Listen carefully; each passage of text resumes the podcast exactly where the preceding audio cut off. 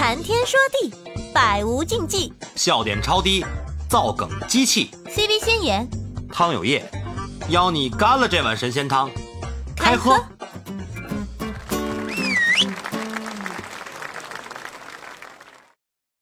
我的天，魔方来了！魔方今天是头一次来咱们这个直播间啊。介绍一下吧。魔方是魔是你朋友同学也是咱们三，也是咱们三十一期的，也是咱们三人一起，啊，贼低调。嗯，同学你好，声音特别好听。真的啊来聊聊聊聊啊，聊聊啊，魔方。聊什么老唐？哎呀，声音可以的，可以的，可以的。哎呀哎呀哎呀，可以，老唐你相不要说话了当可以让魔方说。我天，哎，什么啊？气死我了！没有，其实说说在喜马上挂一会儿播，然后我看弹出个消息，我们俩头像好看吗？怎么个意思？这是又跑这个这个这个领域来组 couple 了？完了，给我们听众听众都听跑了，我的天，什么情况？呃，嗯，笑死了。你这健身天天坚持的挺好啊，我老盯着你朋友圈啊，最近又练块儿，又开始练块儿了是吧？嗯，回来了，没有没有没有啊！但是最近不敢去了啊。昨天我说去去一趟，然后这不是那个情况也不太好，人没开门啊。哦，嗯，游泳健身了解一下。游泳健身。办卡吗，先生？嗯，哎呀，行行行行，文木也来了啊，是时候爆料真正的故事了。嗯，当然了，我我我们我这边我这边所有的故事都是有个朋友，无中生有，无中生有。我有个朋友，有个朋友什么什么。来吧来吧，今天咱们咱们开始了啊，开始了。呃，今天咱们聊这个话题呢，有的感情能成就对方，有的感情能毁掉对方。嗯，这个我估计啊，咱们都是深有感触的，因为咱们嗯每个人都有自己相关的一个情感的经历，然后这些经历呢都是不可替代的，深埋在自己内心的心底也好啊，嗯，愿意拿出来跟别人去分享也好啊，怎么样也好吧，嗯。一定都是有体会的，所以今天咱们聊的这个话题呢，是一个比较广泛能参与进来的这么一个话题。我也希望咱们今天来的嘉宾呢，能够把自己的一些感想啊、一些想法，来跟大家去做一些分享。就是你在一个好的一个感情方面获到了什么样的一个收益，或者说有一些不好的感情对你造成了什么样的伤害，呃。不开心的事儿呢，说出来，大家大家开心一下。你说着说着就 就就滑到了别的地方，啊，控制不住了，控制不住，就是那种本来绷住的啊，大家、啊、对对，然后然后弄到后面就是说出来，让我们开心开心。那种吃吃瓜之心不死，对，吃瓜之魂常在这样子的感觉。说其实我不想笑，除非没憋住。对，对对天啊，你知道吗？他就是那种，那种哎呀，行。哎呀，我我比较想听老一的故事。哎，对，老一，老一，今天你看啊，老一我想知道，我想知道老一有没有情感方面的故事，因为我觉得老一的性格好像不能去想象他那个 谈恋爱的状态，好奇。你看我平时开房间，老一都是来来来的很晚。看今天特别积极，一定是这个标题吸引了他，一定是他对这个标题深有感触。而且老一最最近频繁换头像，嗯，哎哎，这这对，是不是？老一，老一来吧，老一来爆料吧，嘉宾爆料环节。别办卡了，别游泳健身了解了。没有料，这个真没有，别的玩意儿还给你爆点料，这个玩意儿真没料。你咋咋咋料啊？工程狗是不不配拥有爱情的。什么情况？你怎么就单你怎么就单身狗了？我的天啊！你这一表人才，你你你换平时换头像，不就是为了告诉我们你一表人才吗？是干工程的，干工程的都这样，干工程的在在工地连只母蚊子都没有，你你上哪儿？你上哪儿研究对象呢？连只母蚊子都没有。老姨说的是，我来给大家翻译一下。你你也上过学呀，对不对？上学的时候工作过呀，在去非洲之前有没有一些什么？整个的话，这工你见过工程类有女的吗？好容易有两个也是也是被其他系的给忽悠走了。聊聊初恋呗，提提桶跑路了是吗？我的天，哎，对呀，都是提桶跑路的，初恋没有。嗯，我们不能这样子啊，我们不能这样子就这样陨落了，大家大家就这样子在这里卡在工程什么男女啊？不是老一，你今天你今天来是你要你要你要是说行的话，给我介绍两个也行。你看你看，我刚才想说呢，我说你是不是来过来学习经验来的？今天，啊，有的感情能够成就对方，有的感情能够毁掉对方。这个这个话题，其实我和老汤，我们两个人真的真的是完全没有准备。对，因为我们今天就等着嘉宾嘉宾爆料。就等着嘉宾爆料呢！我的天，嗯，行吧，我也，嗯嗯，我我就不爆料了，我也没什么料好爆的，真的是。你看怎么怎么全全无料可爆状态啊？以我对老汤的这个了解啊，就他肯定是那种比较感性的人，所以他肯定有故事啊！我就等着你说呢，啊，是吗？有是老汤老汤之前啊就跟我们讲过一个他大学里面的故事，一个女生，然后在一个非常啊。美好的午后，在图书馆跟他表白，嗯，然后跟他说，老汤，老汤，然后老汤是这样回复的，老汤说，滚，对，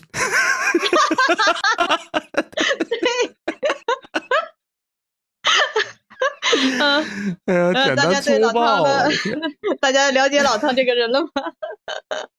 是不是更了解他了？嗯，他说他他当时就一心学习，学业为重啊，两耳不闻窗外事，一心只读圣贤书啊，看不见这些莺莺燕燕、翠翠红红、处处融融洽洽。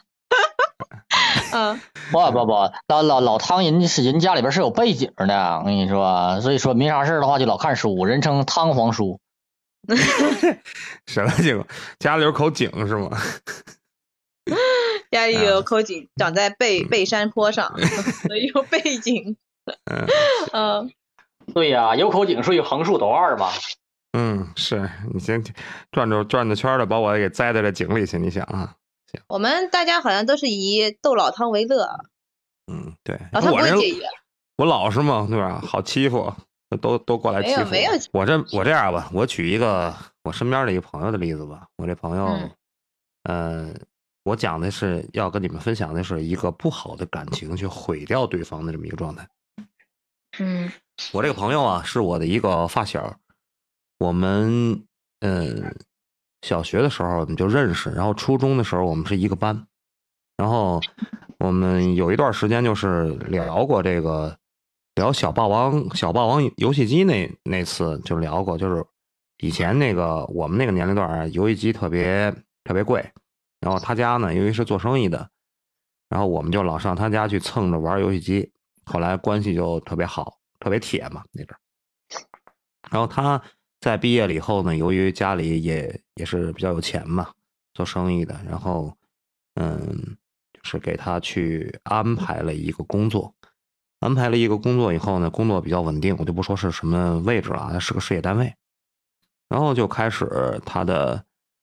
这个谈恋爱的这么一个经历吧，因为他本身是上学的时候上了一个中专，上了一个中专那阵儿，因为上中专的时候年轻嘛，他就没没有直接去上高中。上中专的时候也没谈过恋爱，然后就开始就是嗯进入谈恋爱的阶段，然后也是家里给介绍的，介绍了一个医院的一个护士，两个人这个这个医院这个护士特别长得特别漂亮。然后我本身我这个同学呢，也是一个慕颜的这么一个状态，就喜欢颜值高的一个女生，因为她家条件家条件好嘛。然后，嗯，这个女生呢，嗯，家里条件也不错，嗯，是医院的一个护士。然后两个人就谈恋爱，谈恋爱以后呢，没用多长时间，两个人就结婚了。结婚了以后，由于他们相处的时间特别短。就造成了两个人不是特别熟悉的情况下就已经就是草草的去结婚了，婚后就爆爆出了很多的问题啊，就是，嗯，因为我跟他们两个都很熟悉嘛，因为我这个朋友跟我关系特别好，我们平时老在一块儿待着，然后这个女生呢体现出来了强大的控制欲。我这男性这个朋友啊，本身也是一个特别怎么说呀？就特别爱玩爱出去玩的这么一个人。然后这女生就不停的去吃醋。嗯，就是本身他工作的这个环境也需要，我这男性朋友跟工作这环境也需要跟很多的女生去打交道啊，跟一些年轻的一些女性去打交道。然后他这个媳妇儿呢，就嗯很反感这些东西，然后不停的在家里去闹闹这个事儿，就是说，包括去查他的一些行程轨迹啊，查他的这个微信呢，他的一些电话记录什么的。这个东西我们都知道，而且他毫不避讳的在我们这个朋友之间，就这女女生啊，就是他这媳妇儿，毫不避讳的在我们朋友之间，就是我们聚会的时候，会跟我们去说这些事儿。当时我这男性这朋友就感觉压力特别大，因为本身他没什么，就是他也没有想过去外边去出轨也好，怎么样也好，但是。由于这个女方给他的这个压力特别大，他反倒到后来就是，啊，反正我也这样了，你你你这么想我，那好吧，那我不如去外边去，去放松一下自己，去找一份能够接纳我这个情绪的这么一个人。在他们结婚了一年半到两年之间这段时间，然后就真的这男的就出轨了。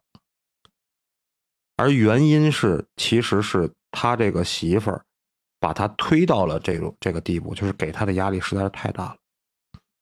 他感觉就是我分分钟都要被这个人看死、盯死、逼死的这种状态。然后他出轨以后，就马上男方就提出来离婚。男方提出来离婚以后，女方呢这边还是不依不饶，因为怎么说呢，这女方确实是非常喜欢那个。男方，也正是因为他非常喜欢男方，自己控制欲又强，所以才把这段感情走到了这个万劫不复的这个状态。包括去找我们这些同学啊，就跟这个男生关系比较好的人去调解这个事儿，想要去斡旋，想要去把这个男的心给拉回来。然后，就正常情况下都是劝和不劝分嘛，就是我们也去。做过工作，但是真的去了解到他们实际的这个婚姻状态的时候，都我们这帮哥们儿们都沉默了，因为也不是说我们就站在我哥们儿的这角度去考虑问题啊，但是我感觉这种状态，这种紧绷着的这种状态，确实不适合两个人继续在生活在一起了。这是，嗯，就是相当于在这个女生的心目中，这男生就是她的唯一。是她的全部，她把自己的所有的情绪、精力都投入到这个男生身上，而且她不是那种无私的回报，她是需要回应的，而且她所需要的这个回应，这个男的根本做不到。我感觉这就是由于两个人之间的这个一个情感。哎，那我想问啊，这个女的她当时去挽回，他知不知道？嗯，就是你的朋友是有出轨，然后找到了新的，就是感情寄托，才要跟他离婚的。知道知道，这个我这男性朋友是跟他开诚布公的把这事儿说了，因为我这个男性朋友想要赶紧的去结束这段关系，因为他当时我这男性朋友已经处于那种濒临抑郁的那种状态。我为什么说好？这个我要我举的这个例子是有感情会毁掉对方，就是我这个男性朋友当时。工作也好，生活也好，已经非处于那种真是濒临崩溃，就感觉被那个这个草木皆兵那种状态，就老感觉别人在有人在盯着他，在跟着他，特别的焦虑那种状态。而且他这个媳妇儿看得这么紧吗？对，确实他这个媳妇儿真的是一就甚至说找人，就是找人去查他，去盯他，就这种状态。那你想想，对他的生活整个造成特别大的压力，他整个人都都已经不好了。就是，我就他就赶紧想结束这段关系。那你说我外边有人了，好，那我有人给你看，咱们赶紧赶紧断。然后这个其实这个伤害是双方的，就包括这个男生说了他要离婚的这段时间，说完了离婚就他还他就搬出去住了，搬出去住了。然后这女方还想极力的去挽回这段关系，包括找我们这些朋友嘛。然后那个女方，女方调整了大概，就是他们离婚以后调调整了大概有将近一年的时间。这女方也属于那种特别抑郁的状态，就是我们因为关系都不错嘛，一起，嗯，后来也对他也有跟他也有联系，然后也去聊，都劝他嘛，你就是赶紧去，嗯，再走一步，找一个适合你的。他调整了，真的调整了很长时间。他也是一直都处于那种特别挣扎、特别纠结那种状态，相当于这段关系、这段感情对两个人都造成了伤害。这男生就就绝口不提跟这个人结婚的这段，就想赶紧把这个这段东西从记忆里抠出去。然后女生那边呢，是怎么也忘不了两个人结婚的这段经历，一直到一年以后，可能又组建了新的家庭，到现在。后来我们就没怎么联系了，因为我们都是，哎呦，以以我哥们儿那边为为主嘛。就后来跟这女生也都没怎么联系。就是我现实生活中的例子，就是说，两个人的投入，两个人对情感的投入，包括那种控制欲，真的是可以把另一个人逼疯的那种感觉。这就是一段不不好的吧，不不是正向的一个感情，对两个人造成的一个伤害。举这么个例子。嗯，你这个例子就其实还是挺普遍的，就是很多都是因为就是占有欲啊、控制欲太强。其实我觉得就是呃，怎么说呢？这个女孩可能自己也没有办法控制自己情绪，然后关键一点就是她相对来说比较的不成熟，或者说自私一点，就希望把这个男的呃困在自己身边，嗯，去限制他的自由。这种占有欲，我觉得其实跟情商还有一定的关系。怎么说呢？就是可能有些人的人的占有欲，他如果情商低一些，他占有欲就是看着你、盯着你、查你、跟踪你，对吧？嗯，这想想，其实其实想想挺挺恐怖的哈。对，老有一个人，老有感觉，老有背后老有一双眼睛在盯着你，而且关键你你什么也没干，你知道吗？这个东西就，那你说谁受得了？对，但是我就从这个案例上，我想说说，就是如果说真的是一个非常有占有欲的人，正向的正向的操作，我我个人觉得，啊，其实不应该就是怎么样去控制对方，而是应该去嗯让对方，而且而是而是应该去付出，让对方离不开你，这才是真正的占有。我觉我是这么觉得的。嗯，勾住他的心。P 什么 PUA？不是 PUA，不是 PUA，PUA 是这踩人家的自尊呐，对对不对？然后让你觉得啊，他都是对的，怎么样的？不是反复拉扯，PUA 是反复拉扯，嗯。我的意思是比较正向的、正能量一点的，就是你就是从精神也好，就指价值观，两两两个人的三观，然后价值观，然后那个呃，包括生活当中的一些细节，你就真心的对人家好嘛？这样子的话。其实让他离不开你，从各个方面离不开你，精神也好，经济也好，各方面你自己也要就是嗯，去变得更加强大，不能说因为是女生啊就呃各方面都可以弱一点，或甚至在家里面不上班不工作，甚至就是一些家务啊都不做，就是各个方面全方位的去让这个男生能够注意力在你身上，那这样子的话，我觉得是真正的占有。那种嘴巴上面说的，哎，你不要出去，或者你不要跟人家发消息，说了没用，我觉得是没有解决任何问题的，反倒会造成一些逆反，是吧？因为我光明光明正大，我又没干什么，你为什么要限制我正常的外边的社交？对，而且是无端的猜测嘛，无端的猜测，那到一定的程度，人肯定会想说，我既然没有做，你也这样子猜，这样子说，对对，那我还不如做了呢。我还不如就做了呢，那又怎么样了呢？对不对？真的做了，那女方又傻眼了，对吧？难道这就是你一直想要的结果吗？那男的肯定是这个内心 OS 嘛，对吧？你不就一直想等这一天吗？成全你啊，对啊，是不是？他就是这种状态嘛，就是两个人最后就是赌气了状态，就是我我只要能跟你分开，那就那就好，因为我实在是受不了了，就是崩溃的边缘那种状态。嗯，包括后来呃一些。包括现在我这个朋友，就是二婚以后过得也是挺好，过得也挺好。然后呢，但是从来后来就没有再提跟我们提过就是他第一段婚姻这个任何的事儿，就绝口不提，就感觉你能明显的感觉出来，他就想把这些这段这段情感经历从自己的脑子里抠出去，那种对他的影响，对对他的影响很大，真的。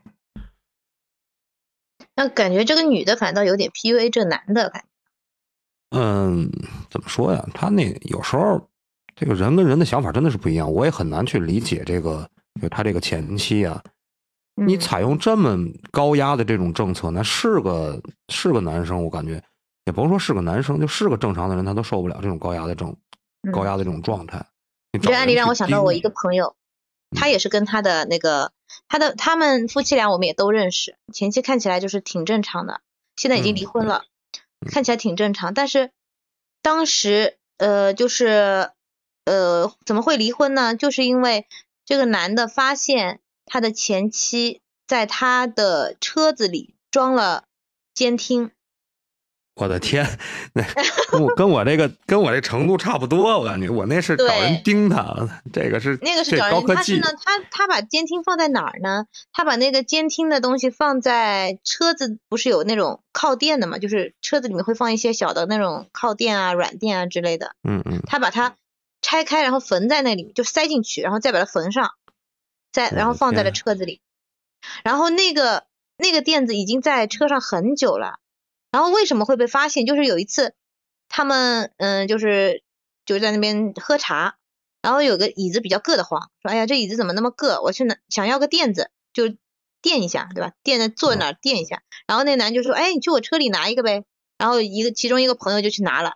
拿来坐下去发现，哎，怎么硌得慌呀？就是更更硌得慌在里面更硌得慌啊！然后然后怎么回事啊？然后然后就就去捏这个，然后就发现那个靠垫上面有一个地方是明显就是拆过缝过的，然后大大家就把它拆开看，然后发现这个东西，也就是说在车上聊天的内容，哦呃不对，是然后硌得慌，然后那个那个靠垫拿到那个他们一起喝茶的地方有一阵子了，然后然后才发现硌得慌。不是当时就发现的，对我想起来，然后他们就觉得这个靠垫知道了太多的秘密，因为他们男生坐在一起喝茶会聊很多的，你明白吗？对对对对，明白。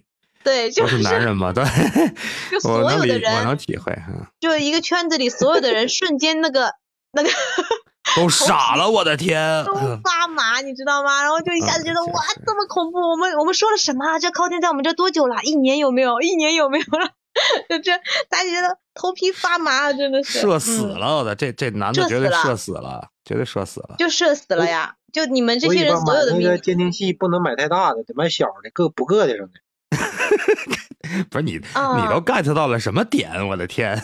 对，不知道，反正就是想想也挺恐怖的，就是那种头皮发麻。挺恐怖的呀。挺恐怖，然后就回忆自己说了什么，然后就就都不记得自己说了什么了。然后但肯定有很多不能不能就是男男生之间的话题跟女生之间的话题其实是差不多的，就是不太能够出去说的嘛。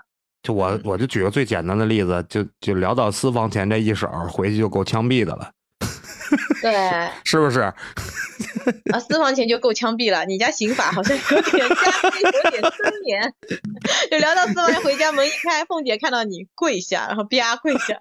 你记得屁股就是记得就是自己弯腰拿一拿一张一百块，然后 向凤姐走过去。我的，求他放过你啊！哎呀，行行行，嗯，大家我我们刚才举的都是负面的例子啊。大家有没有那种正向的？就是说，两个人通过一个好的一份相处的一些一个感情，互相成就，或者说成就了一个人的这种，有没有这种种身边有没有这种案例？可以说不是自己亲亲历的啊，身边的也行。你你自己没有被成就吗？好的感情，你你这都不说一下，凤姐这边怎么交代？我的天，嗯，什么？是不是？我那引导嘉宾发言啊，嘉宾不能老是闭麦状态啊。没关系，我们也可以自己。文木开麦了啊，文木有料要爆啊。我没，我没有，我哪有啊？我的也不行，负面的都是，正面的得找找找汤爷吗，是不是？负面的，汤汤爷，你输出一下你的你的正面的啊，我也输出一下我的正面的，但咱们得先把自己给记出来。叫什么？抛抛砖引玉是吗？主持人祭天，法力无边。什么情况？嗯，来，老汤说一说你和凤姐的故事，肯定是正能量的呀，我觉得。哎呀，我们怎么我们有？哎呀，怎么说呀？这老夫老妻之间过这么多年，你要说夸夸对方，哎呀，真的不知道从什么地方夸起啊。我们属于。我们属于介绍啊，介绍以后，我我跟我媳妇儿是包办婚姻，包办婚姻。你就说你回家跟媳妇儿话多不多吧？呃，我还行，我还行，就是我还行就不错了，还行就不错了，是吗？我的天，我我特别期待你的故事啊，文墨。我先聊我啊，我先聊我。我们两个，我们两个人呢，就是我跟我媳妇儿，我们两个本身思维模式不太一样。男的跟女的本身的思维模式就不一样，而且我们还沾了一个什么？沾了一个我是文科生，他是一个理科生。我们两个那就就观念就更不一样了。就我是一个相对比较感性的人，啊，他是一个比较理性的。但是呢，我也是说了，我是相对比较感性，就是我们两个人之间比。然后我们其实呃生活的过程中呢，我在他那儿也学到了很多的东西啊。包括我们家的这个对子女的教育，都是我媳妇儿一个人一肩挑起来的。就是从对子女的教育的过程中，感觉我都学到了很多的东西。因为我可能我的原生家庭是比较强势的，就是我父亲是比较强势的，给我的感觉就是我在我的原生家庭里边就是那种，嗯，不是怎么被认可的那种状态，是一直是在被父母去安排着。走一些路啊，就是失去了自己的一些判断能力和处理独立处理事物的一些能力啊，这些东西感觉都是在呃婚后吧，或者说是在教育我的下一代的时候过程中，我明白了很多的道理。然后我媳妇对我的这个状态就是，嗯，她也不怎么管我，就是你，因为我我有一段时间就是因为由于工作原因嘛。老要去外边应酬，老去喝酒，然后那段时间呢，其实两个人的关系是比较差的。然后他也没有特别去，特别的去拿这个事儿去跟我去吵。他给我固定了一个就是什么，就是说你作为家庭的一员，你要把你身家庭的一员的这个责任担起来。就是我不管你外边你工作上也好，业务上也好，你怎么样，但是你回家你要把你自己这份业务你先担起来。一天两天行，比如说你这两天你出去喝酒了，孩子你也不管，家里事儿你也不管。你说让外边你说为了工作为了事业挣钱，行可以，但是你得知道你是家庭的一员，并不是说我一个人单纯的付出，然后你以这种追求事业的这种幌子去外边喝的昏天黑地，每天这种状态，而。就是长长久长长此以往的话，那两个人的付出是不对等的，一定是不行的。这个东西是，其实是我跟我媳妇儿学到的这东西，就是说张弛有度吧。你忙起来的时候，我是允许的，但是你一旦不忙的时候，你要把这块东西给补上。就两个人是一个付互相付出的状态，然后我就会在我不忙的时候，或者说怎么样的时候，我就会做很多的家务，然后。呃，先言我们也去聊过这个问题，然后我们称之为维稳，就是维稳维稳。对，不是很忙的时候，我就会承担大量的家务，比如说。不要看我和老汤，我们两个头像这么的潇洒，我们两个私底下聊天的时候，其实是做了大量的维稳的工作。老汤，你在干什么？我在维稳，我在做饭呢，我要下去买个什么鸡蛋、番茄什么的。哎呀，在做饭。然后我你在干什么？我说我在打扫卫生、洗碗呢，维稳。对，我感觉就是我我我爱人对我的那种这个所谓的这种放任，其实是他是让让我有一个自己去觉悟、自己去思考，在婚姻中自己的定位和状态的这么一个状这么一个情况，跟我刚才举那个例子形成了鲜明的反差。如果说是我这个朋友的这个前妻，像我这种每天出去喝酒应酬，甚至呃喝完酒了以后还要去 KTV。还要去去跟别人去打牌呀，这种状态，如果是他控制欲那么强的一个人的话，那不光是要盯我了，那估计天天都得吵得鸡飞狗跳。但是，我爱人在这方面就是他是充分信任我的，我充分信任你，而且我也允许你有自己的这些这些事情，但是我也要告诉你，很严正的告诉你，你是这家庭的一员，就是你可以忙，但是你不能每天都这么忙，在你不忙的时候，你要把你自己作为家庭一员的这个义务担起来。我感觉这种信任，其实就是我这么多年这个婚姻状态。对方给我的一个成就，是他也让我懂得了很多东西。就是你作为家庭的一员，你是有来来来相应的家庭责任。谢谢老汤，感谢老汤的故事。哎，也没什么，我感觉这是一个挺普遍的，就是说，嗯，基本上很多人很多家庭都是这种状态，因为付出就是相互的，双方的，不可能是老是处于那种剃头挑子一头热的那种状态，一个人不停的付出，那个人。把这些付出视而不见，那长此以往的话，付单纯付出的这个人一定会心理失衡的，对吧？从心态上就崩了。那你想想，哎，这就完了？让我喝口水缓缓啊！我还没聊够呢。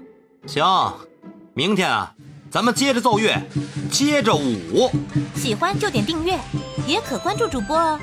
到我们的直播间和我们互动连麦。你的声音很可能会出现在我们的下一集。